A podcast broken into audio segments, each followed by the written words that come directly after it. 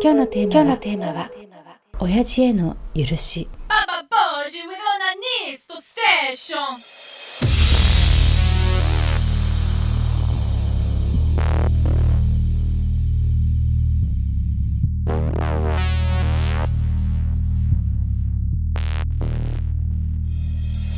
インターネットラジオババボシ北原みのりです。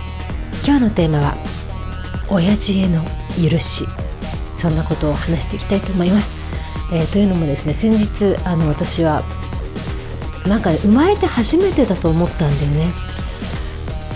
多分生まれて初めてだと思うんですけれども親父が真剣に私に謝ったんですよ。親父っていうのも自分父親ではなくて本当にまあ親父おじさんが私が文句を言ったことに対して私がたじろぐほどの勢いで謝罪をしてくれた。そのことに非常に戸惑いを感じそして親父がそこまで謝ったことに居心地の悪さを感じている自分がいるんです。でこの気持ち何かな？ってことをねちょっと考えてしまったんですけどどうですか？皆さんは、えーおじさんに謝られたことありますか、え普段はですねおじさんなんで謝んないんだなんで反省しないんだって怒っている私ですが怒るのは簡単だなとなんかそんなことを感じました。決して反省しないだろうと思っていた相手がものすごく謝ってきた時に私は戸惑ったんですね。ということで親父への許し今日はそんなことを話していきたいと思います。インターネットラジオバババシ今日も最後まで聞いてください。By Love Peace Club.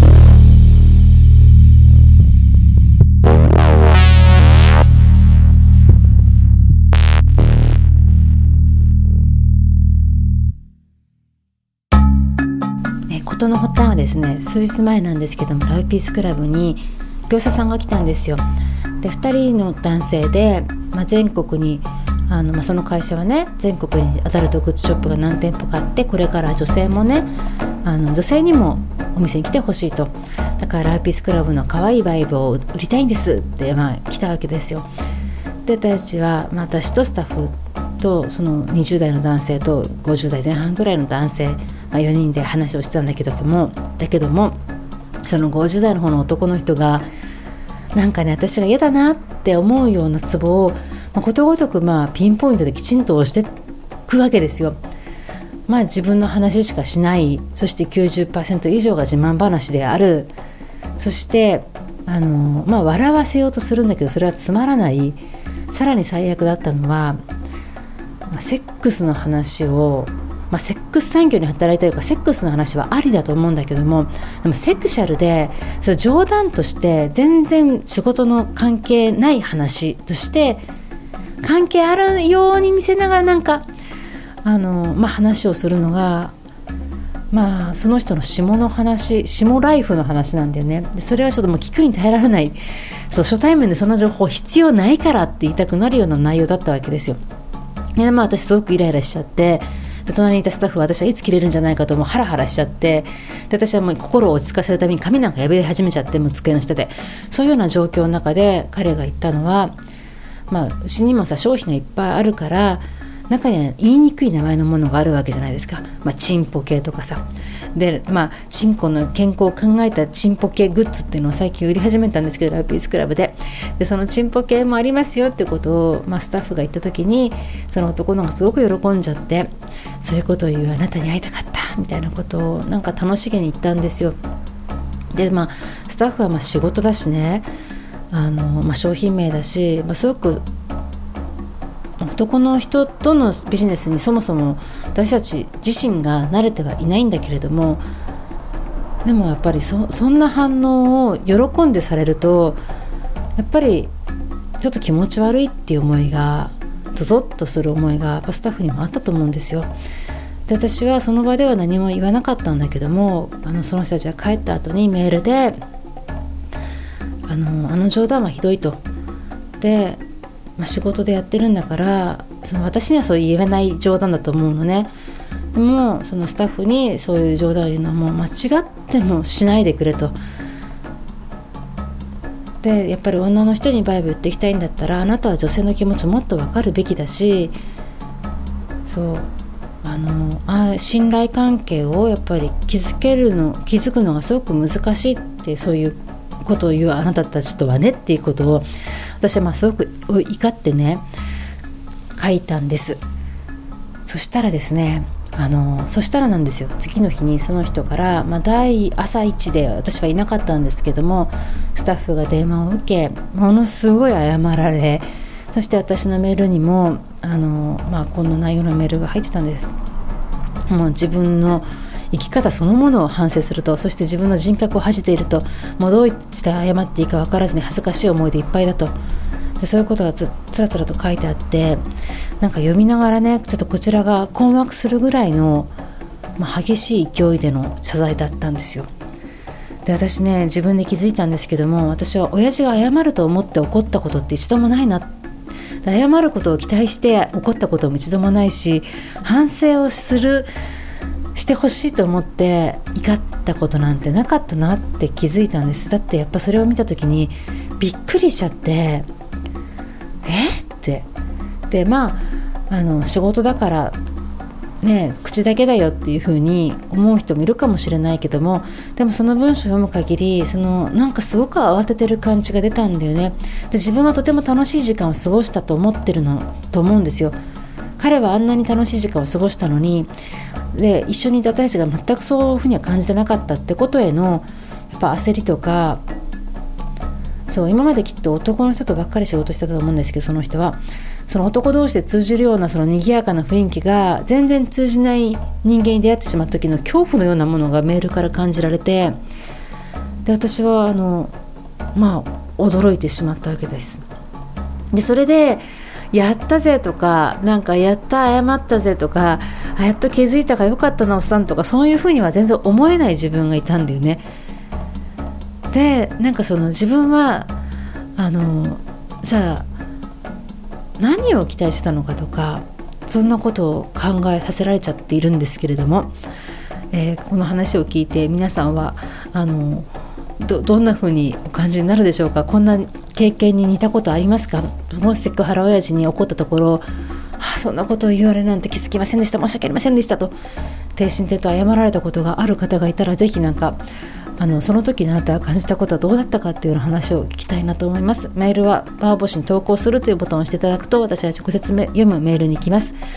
え男の人もあのぜひ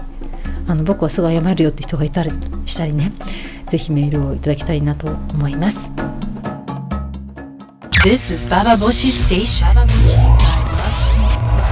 Love Peace Club.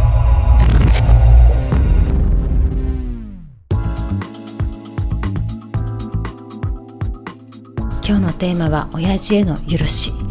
なんですけれどもあの、まあ、そのおじさんが謝ってきた時に私ねあの、まあ、メールの返事としてはこちらも強く言い過ぎてすいませんでしたでも分かっていただけて本当に嬉しいですみたいなことを書いて送ったんですけども、まあ、そう書きながらもあのなんか胸がねチクっていたんだ自分がいたんですよ。であの怒るってことって私の場合は特にその男の人に対して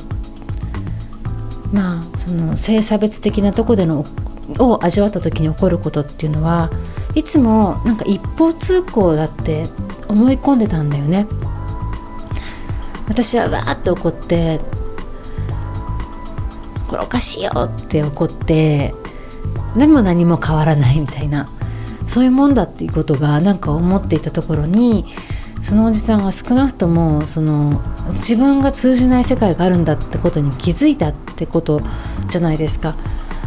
でそうするってことは自分の怒りがすごく受け止められてポンと返されたことだと思うんですよ。でそうするとあの今までポンと投げっぱなしだったものがちゃんと自分の元に戻ってきた時にその自分が相手にあげたもののその衝撃度っていうのをなんか自分でまた感じたような気持ちになったんですね。でそうするとその男の人が全然その同情とかではないんだけれどもあのー、そう同情とかではないしやっぱり彼がやったことは私は今でも嫌だったことだっていうふうには思うんだけどもそれでも私がこれから例えばその何か起こる時とかその相手に何かを伝えて嫌だって伝える時にはやっぱその人が受け取るようなその衝撃のみたいなものをでもしかしたら自分に返ってくるかもしれないそのボールの重さとか強さっていうのをもっとやっぱり考えなきゃって気持ちになったんですよ。でまあ親父へ何て言うんだろうななんで胸がちょっとちくりって痛んだのはあのまあその取り乱してる人を見た時にそしてそれが自分が原因であるって時に感じるような、まあ、同情なのかなとも思ったんですけれどもだからやっぱさあのーまあ、その中に男の俺が謝ってんだから許してくれよみたいなそういった傲慢さを感じたりとかなんでこの女怒ってんじゃないよみたいなことをもし感じたとしたらさらに怒りや倍増みたいな感じになるんだけども私が振り上げた拳っていうのをなんかそのどこに下ろしていいかわからない悔しさみたいなっていうのがその性差別で感じる女の悔しさだっていうふうに思ったんだけどもこんな風に怒りをね、持って振り上げた拳を前に土下座してる人がいた時にやっぱその拳ってすぐに下ろさなきゃダメじゃんって思うんだけれどもそのすぐに下ろすことができない自分？で戸惑いながらなんかプルプルと拳上げてるような感じで全然もうびっくりしちゃって怒ってるわけじゃないのに。そう。だかどういうふうに人を許せるのかとかどんな風に自分の怒りっていうのを相手に伝えるかっていうことは、まあ、まだまだ私も下手だなって。そしてまだまだあの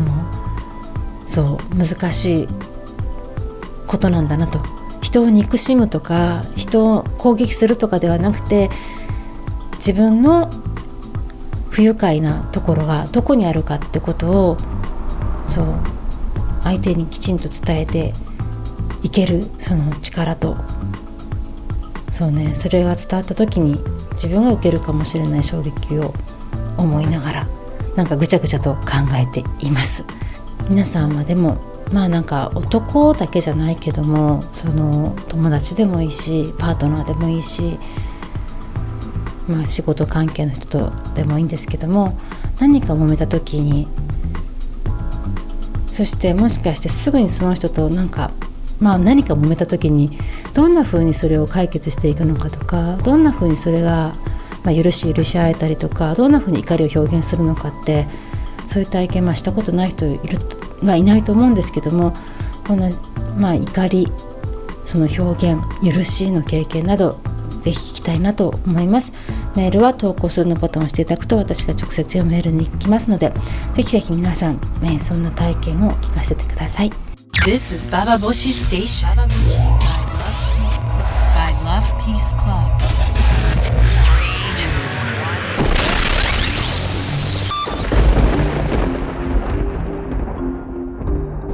ターネットラジオババボシ。今日も最後まで聞いてくださってありがとうございました、えー、まあよくテレビとか、まあ、ドラマとか小説の中で理不尽な目に遭った女の人たちが団結して、まあ、男に対して、まあ、復讐のようなことをしてギャフンと言わせるみたいな物語、まあ、いろんなあの、まあ、次元でそういう物語があると思うんですけど、まあ、そういうのが結構好きでやったねとか思うんだけどもでもいざ自分が男をギャフンと言わせてもそこに見えるのは全然達成感とか爽快な空気とかそんななんか青空とかではないんだななんてことを思い知らされたような気持ちになっています。